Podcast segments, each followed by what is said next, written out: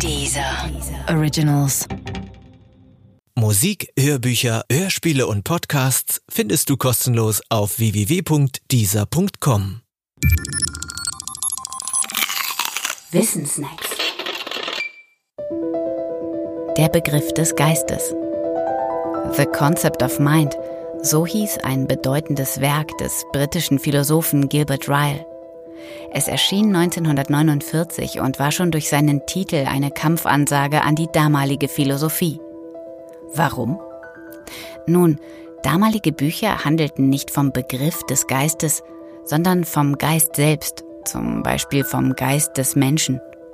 Sie taten damit immer schon so, als sei der Geist ein real existierender Gegenstand.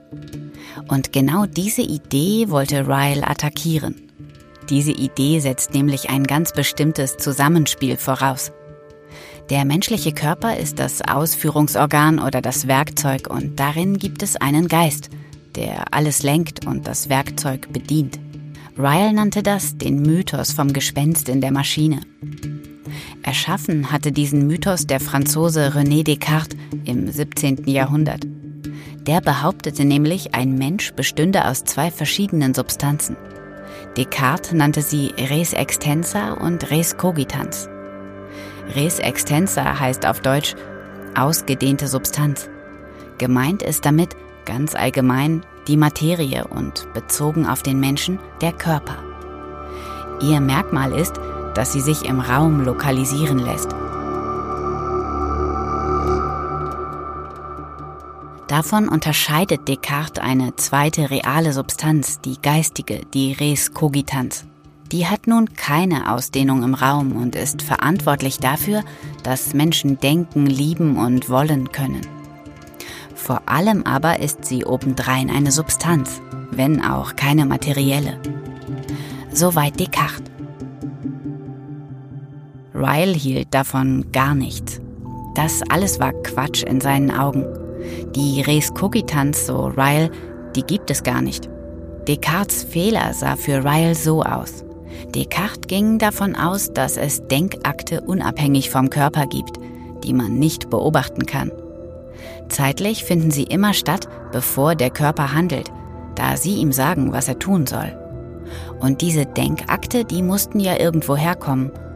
Für Descartes waren sie an eine Substanz, eben an die geistige gebunden. Das ist aber überhaupt nicht zwingend, so Ryle. Alle geistigen Phänomene lassen sich viel mehr als Veranlagungen für ein bestimmtes Verhalten verstehen.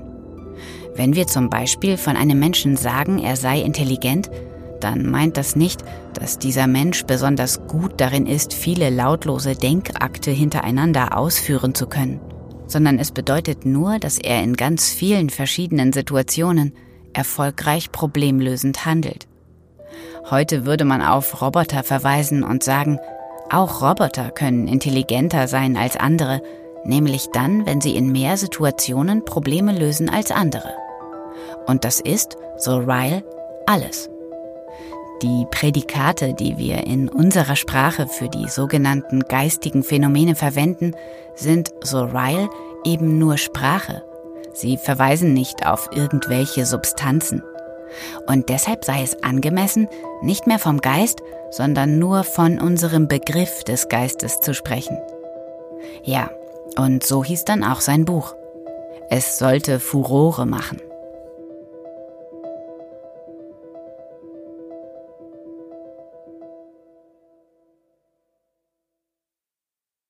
Der Podcast gefällt dir? Höre weitere dieser Originals, Podcasts, Musik und Hörbücher kostenlos auf www.dieser.com.